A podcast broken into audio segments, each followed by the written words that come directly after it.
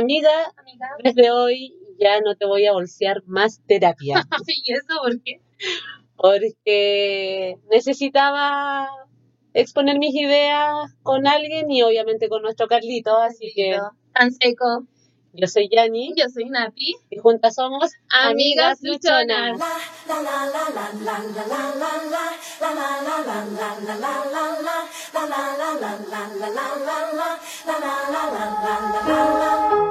Amiga, súper bueno que hayáis decidido tomar otra vez sesiones con el Carlos, es tan seco, es súper buen psicólogo. Bueno, en realidad yo nunca había tenido otro psicólogo, pero creo que le acertaste medio a medio con el dato. Sí, es que sentía que igual lo necesitaba, ¿cachai? Como para mejorar, para entender ciertas cosas igual. eh, bueno, el tema que comentábamos en el capítulo anterior, ¿cachai? Creo Claro. que gracias al Carlos me di cuenta que me enojaba un poco más de lo que yo pensaba. Ya. Más que incomodarme, me, me molestaba directamente. Oye, para, para, pero en el capítulo anterior quedamos en una duda. Ibas a hablar con tu pololo y vamos a saber si eras soltera y hacías lo que querías o, o sigues. No, eh, la conversación no se dio. Um, Eh, y por lo mismo decidí retomar con el Carlos, porque creo que ni él ni yo tenemos como una buena herramienta de comunicación. Si bien la comunicación no es mala, pero cuando se trata de conflictos no es la mejor, una asertiva. porque mm, somos personas distintas. Entonces, él, él es más como de, bueno, ya fue el problema y da vuelta a la página y a la media hora es como que aquí no ha pasado nada. Eh, Ay, qué fome eso, a mí me carga. Me carga la gente que hace como que no ha Sí, pasado nada. sí, a mí igual me molesta y todo, pero también tengo que aprender a lidiar con eso. O sea, no sé si lidiar con eso. Y por otro lado, yo soy de las que, si algo me molesta, lo quiero vomitar. Yo creo que en general qué las mujeres así. Sí, yo igual escupo. Yo le digo, yo lo escupo. Sí, sí, yo vomito así. Y, y de repente tampoco es bueno porque mm, a veces uno dentro de la rabia o del enojo dice cosas que no es que no quiera decir, sino que no las dice de la manera correcta. Ya, a mí el Carlos, bueno, el Carlos me lo recomendó la Yani, eh, yo necesitaba un psicólogo, ya no podía con mi tema, no podía sola. Igual es, es fuerte cuando te das cuenta de que ya no tenés la herramienta para solucionar tus propios conflictos, pero a la vez súper valiente saber que, reconocer que uno necesita ayuda. El Carlos la primera sesión me leyó entera, al tiro cachó cómo era yo, lo que, lo que me pasaba, más o menos súper seco. Sí, Carlito es muy, muy seco y, y pucha, siempre agradecía de él y de los consejos y de darme cuenta de ciertas cosas, pues porque yo, como decía en el capítulo anterior, eh, mm, el tema de como del almuerzo eh, me, me incomodó, Ah, claro. ¿cachai? Pero más que incomodarme me di cuenta que en realidad me molestaba y claro, hay un, hay muchos temas atrás de esto, entonces no podía tampoco tomármelo tan a la ligera. Eh, y, y bueno, Carlos me, me dijo, o sea, piensa, eh, ve tus, tus transables y tus intransables. Sí. Y, y es heavy. los límites propios. Sí, obvio. eh, Hay algo que no sé, pues, ¿cuál es tu límite? Por ejemplo, tu intransable, ¿cuál sería? Bueno, lo típico yo creo que es la infidelidad, pero más que eso, lo menos típico que minimicen mis sentimientos. Sí, yo creo que también me pasa lo mismo. eh, no me gusta que minimicen lo que yo siento. Es como, eh, como que a lo, a lo largo de nuestra vida, eh, si tú te das cuenta, nos han hecho aprender Sí, a poner los a, a minimizar nuestros sentimientos. Porque si tú te fijas, cuando el cabro chico se cae, se pela la Ay, rodilla y se pone a llorar, Parece, parece, no fue nada, no fue nada. parece no fue nada, si no dolió tanto. ¿Cómo sabes tú que no le dolió, Claro. Si el que se cayó fue él, ¿cachai? Eh, lo pongo como un ejemplo súper básico. Y también es heavy cuando vaya a terapia eh, que te digan las cosas en el fondo, o sea, que te hagan darte cuenta que porque uno también está mal en muchas cosas. Sí, yo al Carlos en una le dije, yo creo que soy pasiva-agresiva. No, me dijo él, yo creo que eres agresiva-agresiva. Sí, eh, es muy heavy que, que te hagan darte cuenta de tus errores también. Y bueno, en tu caso, Carlos te ha enseñado cómo cortar ciertos lazos. Sí, no, y aparte de eso, yo creo que en una, yo estoy con Carlos de octubre con terapia, estamos finales de diciembre, son dos meses en que yo he visto realmente avance, porque por ejemplo, yo era, si sentía que me atacaban, quería defenderme atacando. atacando, atacando de cualquier forma, basándose en cosas que puedan doler o no. Y bueno, siempre perdí en eso. Y Carlos me enseñó a simplemente evitar eso, no quedarme, no dejar que me violenten, ya no sea físicamente, pero con palabras, con actitudes. Ahora, la terapia no es que en una sesión se te va a arreglar la vida No, ni pues que el psicólogo te va a decir qué hacer. ¿Cachai? Él te da parámetros como para que tú puedas actuar y también uno tiene que ir con una manito en el corazón y ser bien honesta eh, con, con tus cosas. Por ejemplo, a mí me pasó hoy día que eh, dentro de toda esta discusión que tuvimos con mi pareja, eh, o sea, no fue discusión porque en realidad ni siquiera lo hablamos mucho, pero dentro de todo este malestar, eh, yo en un momento me fui al dormitorio, me puse a jugar en el celu y él tenía su celular ahí. Y después yo me paré y te mandé un video Sí, y bajé a fumarme un cigarro y a cambiarme ropa porque tenía que dejarlo al aeropuerto. Entonces él pensó que yo había bajado enojada. Y cuando subo, me dice, eh, estaba callado, yo callada, y por el camino me dice eh, que estaba molesto, pero que era algo personal. Entonces yo le dije, pero para, o sea, es conmigo claramente porque no me estás hablando.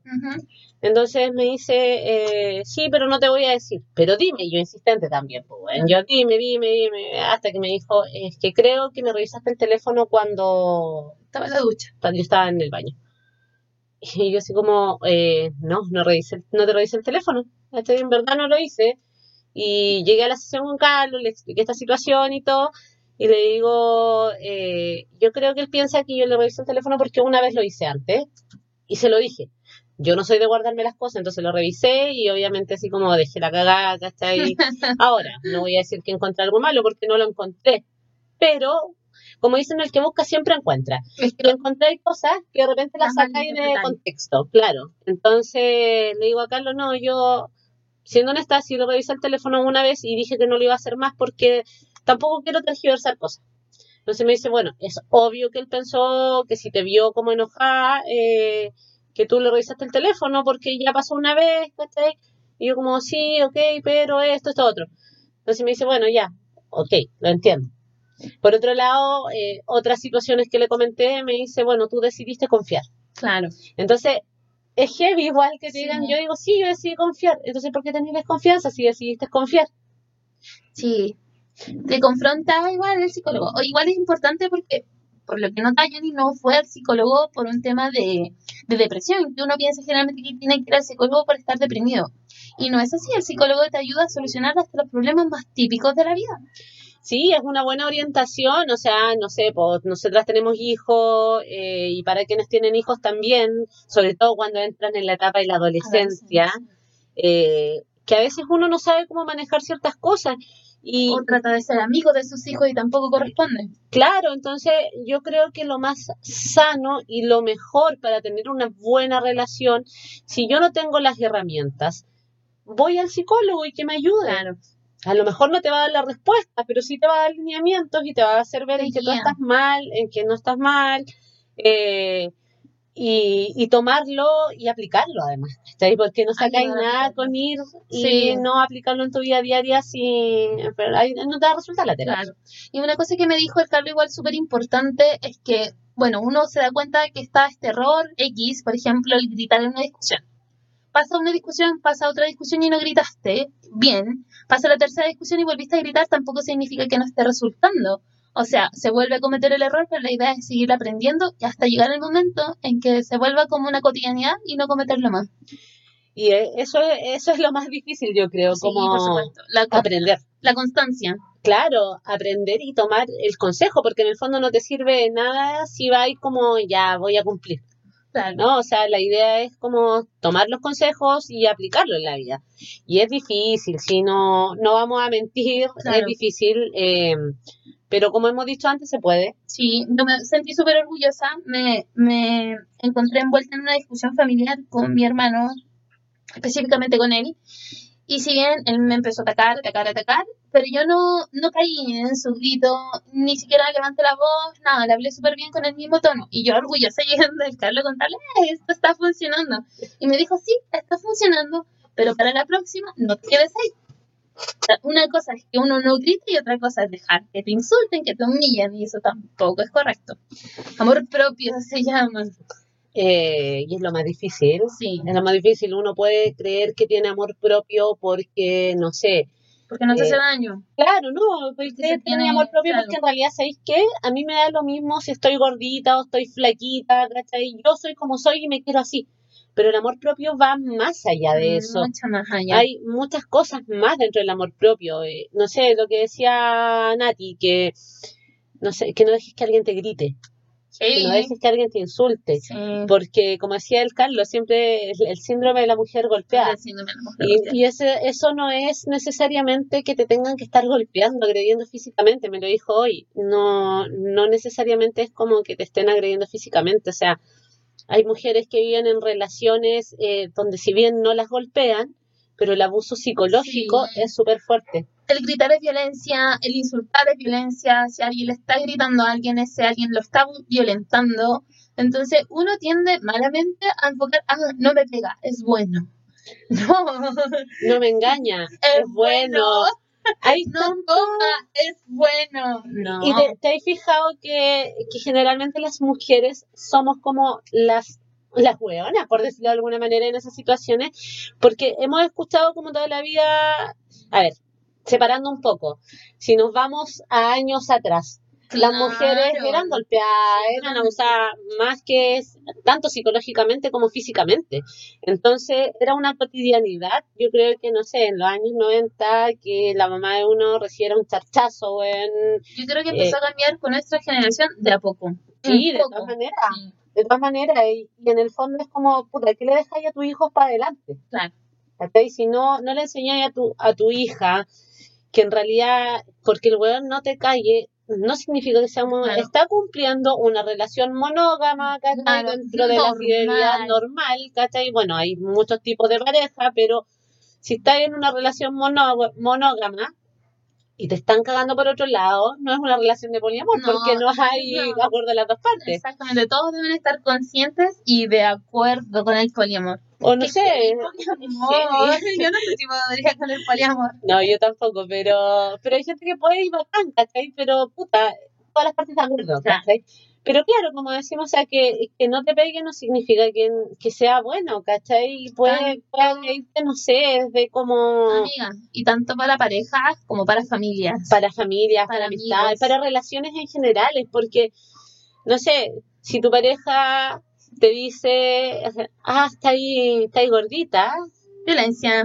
sí, Violencia. increíble, aunque no lo quieras ver. Claro. es violencia. ¿Cachai? Que sí. moviendo por el rollito, que Que no la comida te queda tan mala. Que está Claro. mala para cocinar. Claro, ¿no? O sea, bueno, si no te gusta como cocino, cocina tú, weón. Claro. ¿Cachai? Pero cuesta verlo, cuesta verlo porque uno normaliza muchas cosas, ¿cachai? Ahora tampoco se trata de ser la generación de cristal, porque muchos se ha dicho, ¿no? Que esta generación es la ¿Sabes más chica que nosotros. Por mucho que se le llame generación de cristal, ellos tienen sus límites súper claros y súper intransables. A mí me gusta eso. Yo rescato eso de la generación de cristal.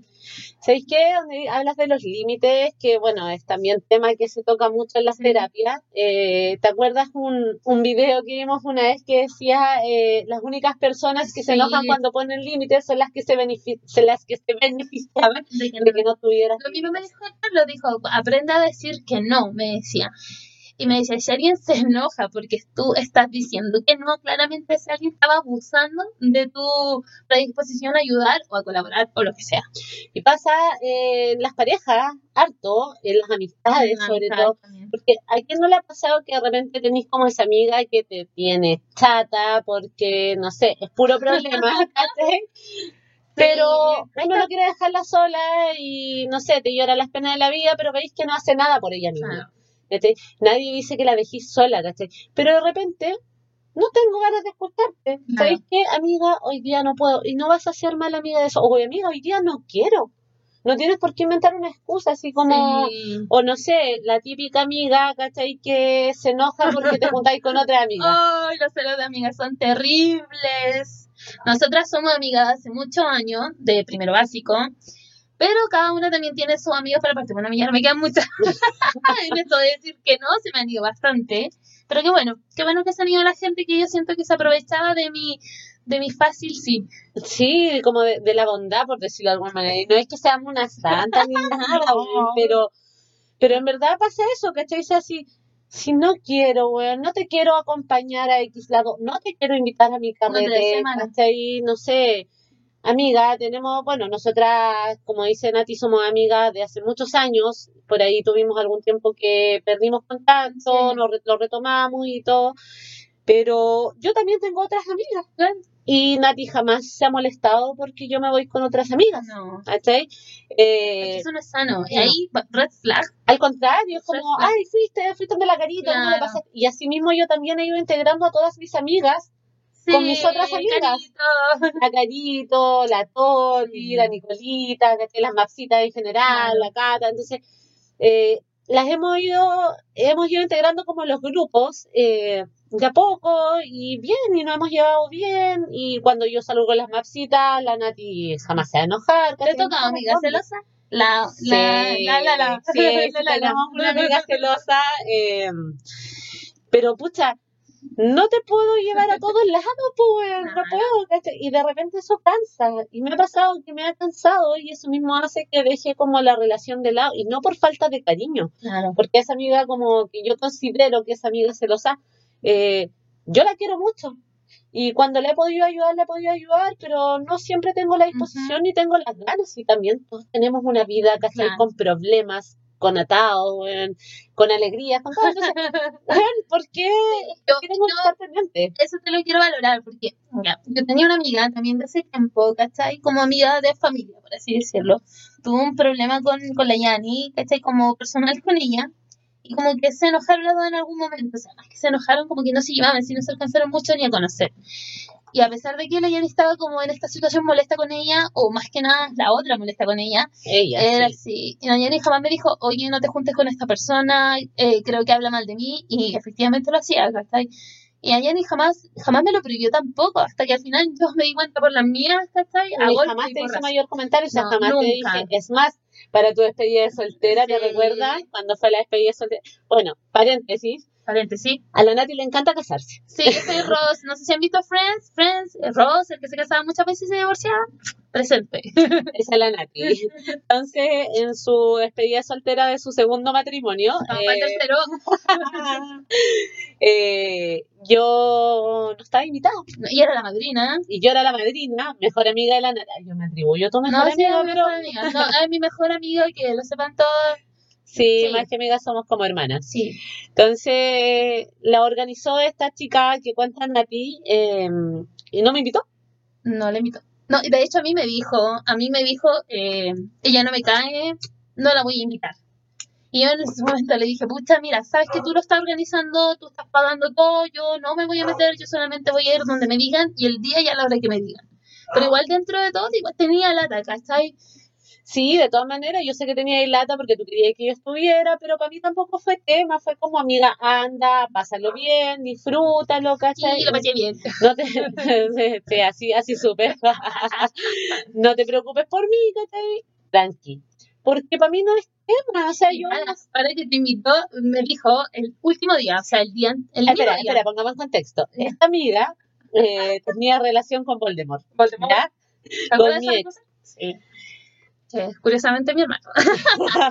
bueno, resulta que el mismo día, temprano, el mismo día que iba a hacer la despedida soltera, me dice, Nati, ¿sabes qué? Si quieres, invita a tu amiga Janice. Janice te decía, Sí. invita a tu amiga Janice, porque en el fondo es tu amiga. Yo le mandé el pantallazo a la Yani, ¿cachai? Y ella me dijo, no, ¿sabes qué? Esto es una invitación netamente por compromiso. Ella siempre dijo que no quería que yo fuera, así que no te molestes, no voy. Yo le dije, no, tranqui, no me molesto. Te entiendo, porque lo entiendo. Pero, ¿por qué Pero la cabe aclarar, porque ese día con Voldemort nos íbamos al campo, Sí. nos íbamos de paseo, entonces ella seguramente se enteró y como ella tenía una relación con Voldemort, me están cagando, eh, dijo que me invitara para que yo no fuera con él. Pero taquita buena, porque fue igual. Ahora, Sí, fue- igual fue heavy, porque en, en ese momento, igual habían unas primas mías y todo, y estábamos jugando como el verdad y tomar, ¿cachai? Yo nunca, nunca. el nunca nunca. Y ella va y dice, yo jamás me he enamorado como de mi mejor amigo. Y pa, toma. Mis primas, Bueno, así se van sabiendo las cosas, no es que uno lo busque, la información llega, Pero en general esas son las relaciones y, y ese es el trabajo que haces con el, con el psicólogo, como aprender a cortar estas relaciones Sí. porque cuesta, y cuesta mucho, o sea, no sé, a mí me costó muchos años salir de mi relación de pareja, eh, yo queriendo salir, pero me costaba porque decía, puta, tenemos una casa, tenemos una hija, no puedo, está la familia, pero como te dijo a ti también el psicólogo, o sea, tú eres mujer antes, que, mamá. Sí.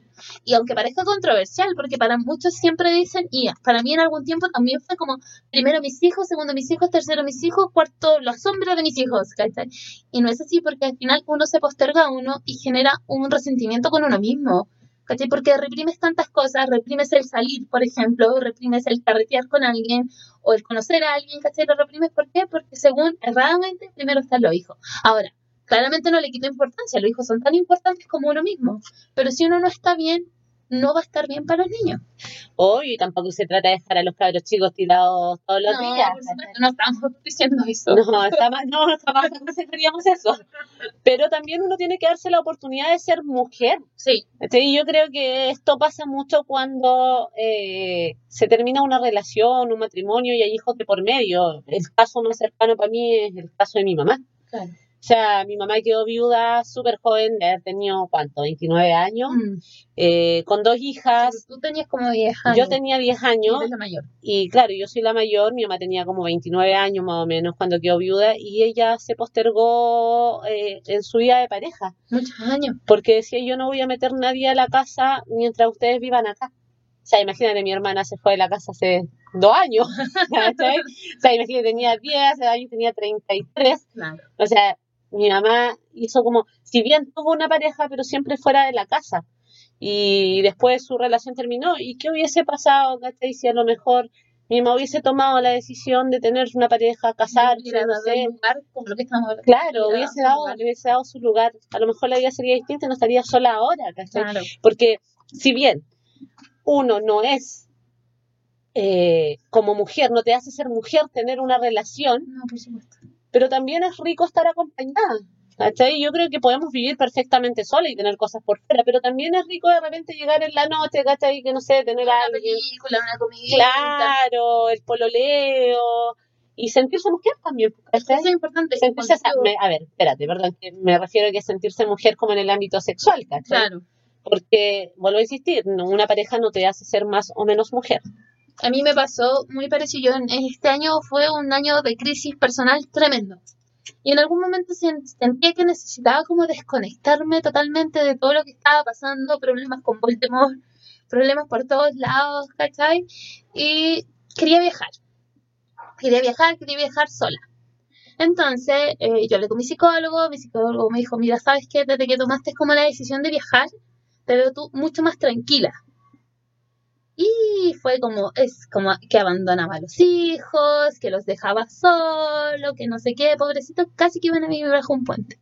Te cuestionan la maternidad, Sí, te cuestionan la, la paternidad por querer estar bien. Sí, pues tienen esa, esa mala creencia, ¿cachai? De que no importa cómo uno esté mientras los hijos estén bien. Y tampoco están así. No, para nada. O sea, un caso más cercano, ¿cachai? Es el caso de mi papá. Mi papá se suicidó cuando yo tenía 10 años. Eh, bueno, en los 90, mi papá se suicidó en el 96. eh, en los 90 la salud mental no era, no era tan tomada en cuenta. Claro. si bien todavía a la fecha, imagínate, ya han pasado cuánto, 25 años de eso, todavía falta mucho en tema de salud mental, eh, no deja de ser importante. Y yo creo que si él hubiese tenido el apoyo, si él hubiese tenido como otro desarrollo, tal vez como hombre, hubiese podido estar bien como papá, ¿cachai? como persona, y no hubiese llegado a lo que llegó. Igual yo te decía eso, yo, eh, si bien mucha gente como que cuestiona eso también, para mí fue una decisión sabia en ese momento, a lo mejor quizás errada, pero yo creo que él lo vio como qué tipo de persona voy a ser para mis hijas, ¿cachai? Con esa depre tan fuerte que él tenía, ¿cachai? Que en ese tiempo no se le daba importancia, como dices tú, que todavía no se le da mucha impo- impo- importancia al estrés, a la depresión, ¿cachai? A la ansiedad, a la crisis de pánico. Imagínate vivirla en ese tiempo. No, terrible, terrible, porque no tenía un apoyo. O sea, Yo pienso, porque no tengo tanta noción, pero yo pienso que si en los años 90 tú estabas deprimido y llegabas al psicólogo o al psiquiatra, estabas loco. Estabas loco. Pero no es así, ¿cachai? Y yo creo que además podéis descubrir ciertas cosas de ti, de repente, y ya en el caso más extremo, podéis llegar a ver, de repente podéis tener hasta alguna enfermedad psiquiátrica y que podéis controlar, no sé, podéis ser a lo mejor esquizofrénico ya y medicado, a lo mejor podéis ser funcional y no lo sabíais, o podéis tener una bipolaridad y podéis bajo ese contexto entender muchas cosas de lo que te está pasando. Hay una serie que no recuerdo el nombre en este momento, que la vi en Amazon, ah. que son varias historias. Ah, sí, la de la Anne Donde sale la Anne Hathaway. Y la Anne Hathaway tenía eh, bipolaridad. Sí y tenía días muy alegres y tenía días muy negros. Muy bajones, sí. Y ya, y si bien a lo mejor nosotras tal vez no somos bipolares, tal vez. Eh, no estamos diagnosticadas, no más. pero, pero sí, o sea, llegáis de repente a puntos que no sabes qué hacer contigo misma. Yo no sé si te ha pasado, yo, bueno, como conté en el primer episodio cuando terminé mi relación con Voldemort, eh, fue heavy porque no tenía las herramientas. Primera vez en mi vida que me había sentido enamorada, eh, me dejaron, o sea, no me dejaron, terminaron conmigo eh, y me costó manejarlo. Y me hundí en una pena tan negra que yo, como contaba, o sea, llegaba un viernes a la casa, me acostaba y no me levantaba hasta el día lunes y me bañaba ahí para tener que ir a trabajar y me sentaba en el tren camino a la pega y me corrían las lágrimas sola. Claro, sí, no, sí, así a mí también me pasó. A mí también me pasó esa, esa pena que no te deja ni comer, que no te deja tragar. Y yo creo que la idea es identificarlo antes de llegar a eso. Sí, por supuesto, o sea, es lo ideal, ¿cachai? Pero muchas veces no se logra. Es que sola es difícil, súper difícil como ser autocrítico también, porque la autocrítica eh, es que no cuesta, cuesta tener autocrítica, cuesta darse cuenta cuando lo estáis haciendo mal, a lo mejor como mamá creéis que lo estáis haciendo la raja, pero no es así. Sí. O sea, a mí me pasó con mi adolescente, después de la separación y todo, que yo pensé que lo estaba haciendo bien, pero tampoco lo estaba haciendo tan bien. Y ahí fue donde empecé con Carlos y todo. Claro, a mí me pasó al revés. Yo juraba que lo estaba haciendo terrible, todo mal, todo mal, todo mal. Hasta que Carlos me dice, oye, pero si tu hijo te dice que lo estás haciendo bien, es porque algo estás haciendo bien. Claro, ahora yo también pensaba que yo pensaba al revés que tú, que yo lo estaba haciendo bien y lo estaba haciendo mal. Y bueno, no lo, no lo recibí de parte de mi hija. El mamá lo estaba haciendo mal porque para ella siempre yo lo he hecho bien. Pero sí yo me di cuenta que habían cosas, por ejemplo, el tema de los límites.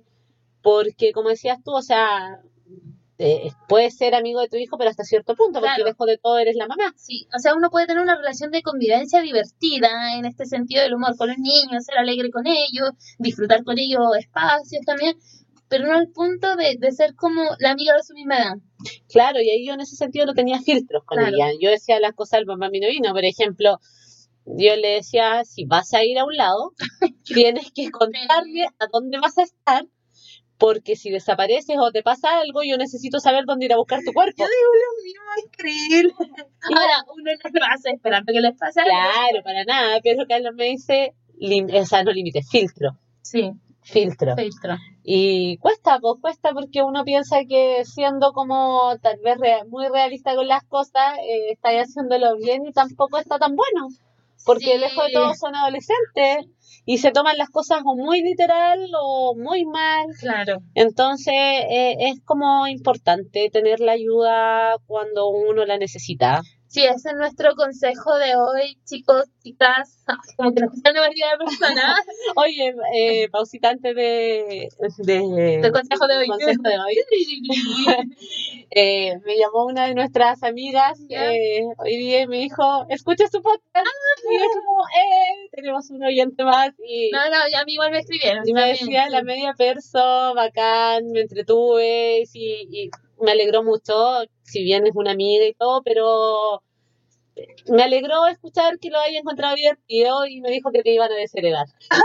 sí, me van a no, y todavía queda porque me deshereden el otro podcast. Y no, bacán, ¿cachai? Nosotros estamos haciendo esto con el mayor cariño, como autoterapia también.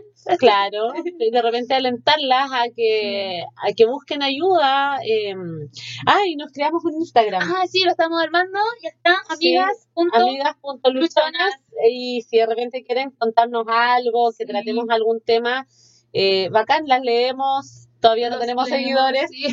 No, yo no, no Ay, me tenemos cero seguidores. Pero eso, pues así que ya Nati te dejo el consejo. No, bueno, el consejo de hoy, más que nada eso, chicos, chicas, busquen ayuda, ¿cachai? No necesariamente uno tiene que estar en el hoyo para buscar ayuda, sino más que nada el psicólogo es una guía. Y como dijimos la otra vez, si no tienen datos, nosotros tenemos a Carlitos, tan seco, demasiado. Así que eso, nos estamos escuchando hasta la próxima. Besitos, chao.